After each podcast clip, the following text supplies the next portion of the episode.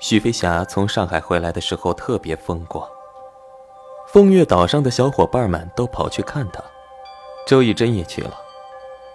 她穿着红色的灯芯绒外套，里头搭了一件墨绿色的衬衣，红配绿也是出奇的好看。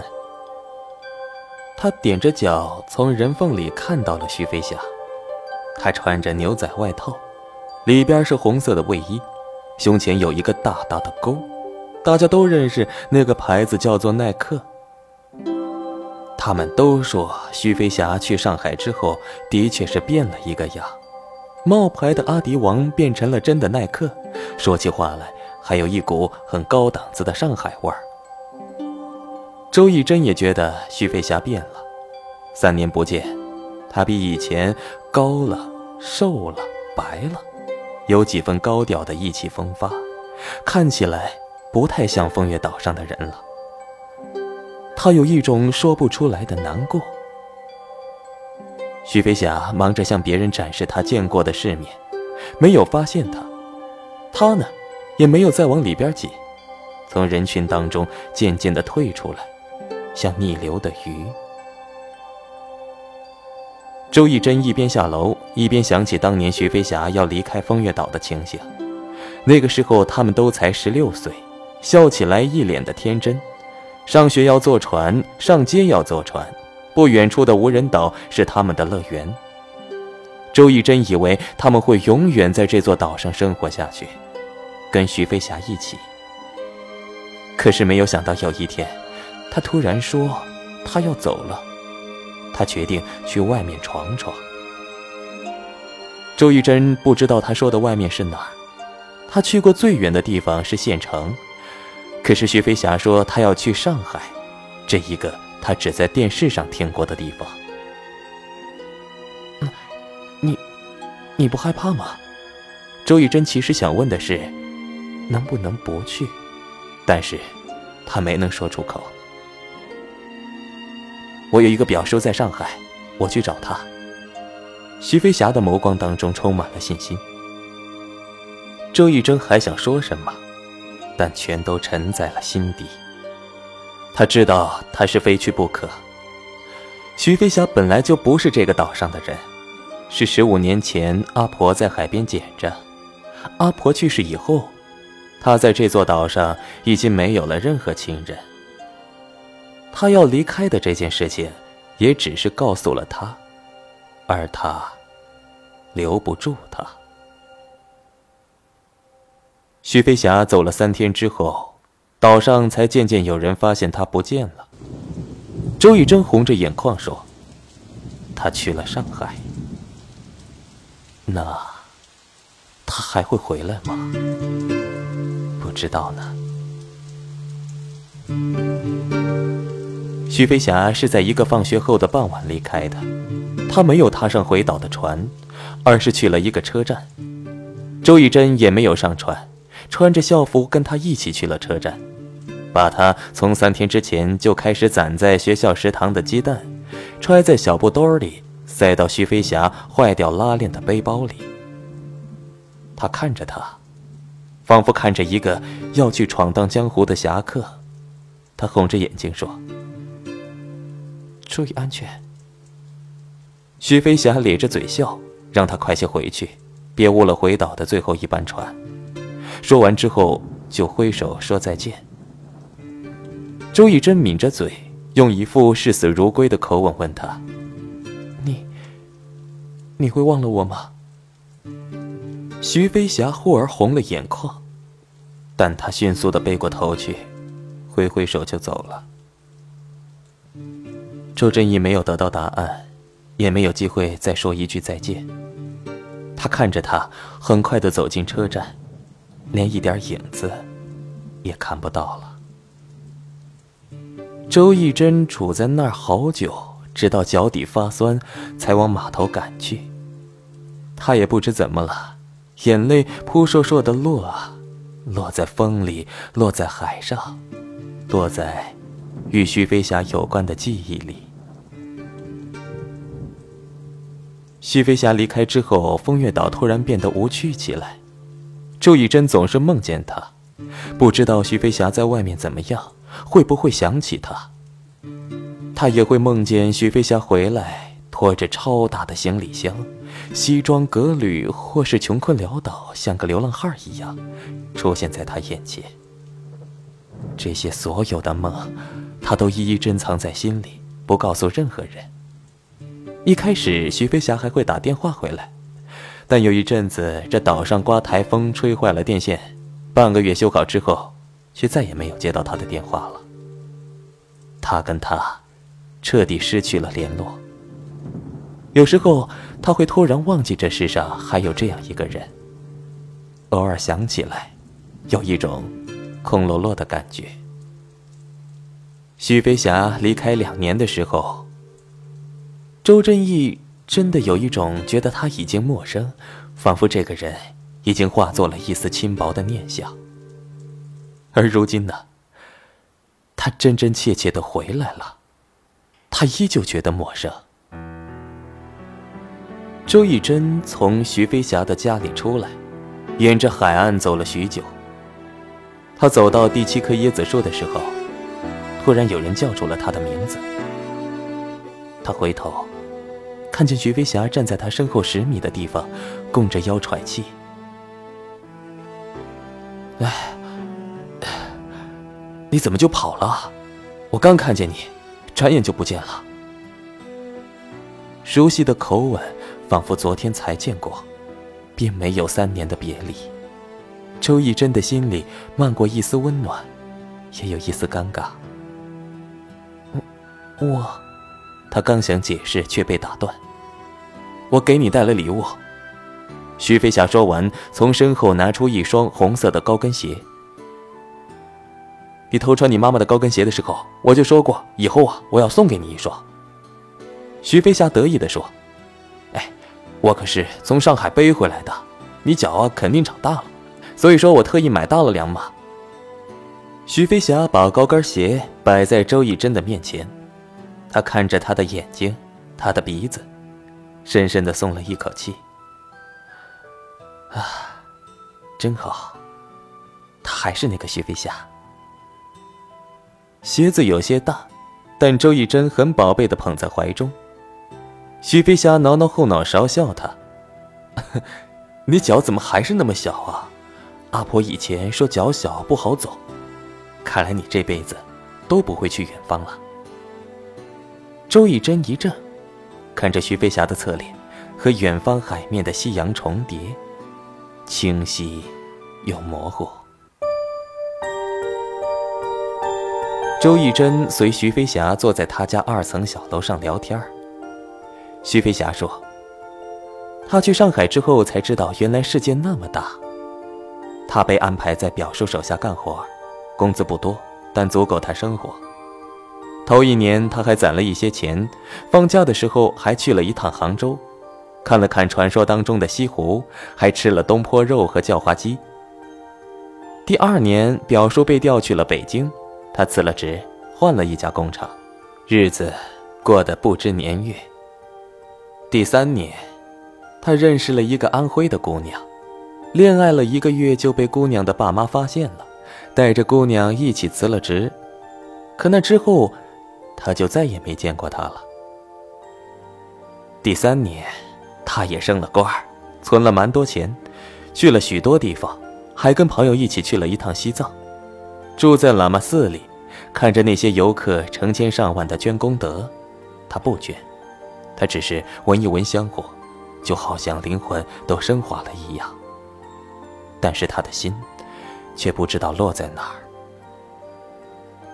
徐飞霞突然停下来，他看见周以真说：“我站在那寺庙口门的时候，就突然想起你了。”周以真抬起头见他，听见他继续说：“所以说呢，我决定回来看看。”周以真的心动了，都垂下眉眼，没有说话。最后，徐飞霞说。他这次回来就不打算走了，他要在岛上开一家网吧。这些年看山看水，他的心始终在这座岛上。他问：“你呢？”周亦真愣了愣，没有回答。几秒钟后，他跳起来，拉住徐飞霞去海边看日落。在海岸边上垂下去的，永远是那一轮太阳，但又被封为某年某月某日的太阳，就如同周义珍还是周义珍，徐飞霞还是徐飞霞，但他们已经被岁月封为从前的他们和现在的他们。周亦珍看着徐飞霞，在心里暗暗的下了一个决定。八月，徐飞霞已经回来一个多月了。他开始筹备开网吧的事情，把空了许多年的二层小楼里里外外是扫了一个遍，然后坐船去县城里买了桌椅和五台二手电脑。周亦真提议帮他做收银。嗯，好啊，从小你数学就好。徐飞想收拾说。网吧竣工的那一天，岛上来了不少人围观。年轻的人们看着电脑，眼睛发直；老年人不懂他们在搞什么名堂，都嗤之以鼻。网吧定在九月一号开业，只剩下了不到一周的时间。周义珍的爸妈找上门来的时候，他正跟徐飞霞在二楼擦玻璃。他妈妈一来就叉着腰质问他：“这死丫头，你怎么把助学金给退回去了？”你知道能上大学是多少年来修来的福分吗？你好好的大学不念，跑到这里混日子，你是要气死我啊！徐飞霞擦玻璃的手僵在空中，他看向周以真，他低下头看着气急败坏的父母，赶紧跑下去把他们拉走。等他再回来的时候，徐飞霞站在门口等他。你。考上大学了。徐飞霞严肃的问。他点头。那你为什么不告诉我？徐飞霞说。此时此刻，周以真还是不说话。从徐飞霞说他要留下来的时候，他就决定不走了，他也要留下来，陪在他的身边。良久，徐飞霞说：“去上学吧。”不上，他第一次如此倔强。必须上，徐飞霞口吻坚定。现在想上也上不了了，我把学校的助学金退回去了，他们给其他学生了。他说道。我来想办法。徐飞霞说。周义珍当然不知道他所说的想办法，就是把还没有开业的网吧给卖掉。但这个岛上没有人敢开网吧这样冒险的店，他只得把一台台电脑又送回去，然后在开学之前把钱递到了周以真父母的手上。你考的哪的大学？他问他。上海。他回答。其实，这是他第二次高考，原本被北京的学校录取，但是他瞒着父母偷偷的选择复读。因为那个时候的他心里只想着徐飞霞在上海。徐飞霞的网吧没了，他只能够另谋出路，打算在那二层小楼里开一家棋牌室。周亦珍呢，真的去上大学了。在他上大学的那天，他送他到县城里，又送他去市里的火车站，亲眼看到他踏上开往上海的火车。许飞霞的网吧虽然没了，但他给岛上牵的网线派上了用场。他跟周义珍通过网络视频聊天，日子过得蛮欢快。很快，他的棋牌室也开业了，整个岛上的老年人突然之间找到了娱乐场所。棋牌室开得有声有色，许飞霞在视频里说：“还好没开网吧，不然呢，还真的可能亏本。这还得感谢他。”周以真用跟同学借来的笔记本电脑给徐飞霞发来一个可爱的表情。这第二年，徐飞霞用赚来的钱给他买了一台。他们每天晚上都聊天。徐飞霞偶尔听见视频那头其他女孩子的声音：“哎，又在跟你男朋友视频呢。”周以真没说话，这头的徐飞霞有一种说不上的失落，但也有一种深深的庆幸。一开始，周亦真每逢暑假还会回去，后来就不再回来了。他说他要打工赚钱，他不能一直这样用他的钱。徐飞霞在视频里笑，但眼里一点儿也不快乐。大四，周亦真开始实习。许飞霞给他的钱被一笔一笔的退回来。大学毕业的前几天，徐飞霞跟周以真聊了好久。他说毕业证一拿到他就回来。徐飞霞说：“上海工作好，先留在上海。”不，我要先回去一趟，回去看你和我爸妈。他笑着说。徐飞霞心里漫过一丝欣喜，但他说：“告诉你一件事情，我我恋爱了，可能很快就要订婚。”周亦真刚才的表情僵在脸上，许飞霞匆匆的关了视频，又发过去一行字，像是在解释一般的说：“一直太忙，忘了告诉你，你好好的留在上海工作吧。”周亦真看着那行字，发了好久的呆之后，突然之间已意识到，泪流满面。他已经订好了回家的火车票，谢绝了公司转正的通知。上海再好，他也不想留在那儿。他想回到那座小岛上，回到徐飞霞的身边。他甚至在很久很久之前就想好了，毕业之后他就要告诉徐飞霞，他爱她。她要嫁给他，可是这一切都只是幻想。那个闯荡江湖的侠客，终究成了别人的英雄。那个夏天，周亦真真的没有回来，他留在了上海，是公司第一个转正的应届生。工作和生活都顺风顺水，但是心里总是空落落的。他明白了徐飞霞的那句话：“不管走到哪儿，心都永远在那座岛上。”从那天起，他和徐飞霞再也没有视频过。他托父母把上大学的钱都还给了他，但买笔记本的钱他没还。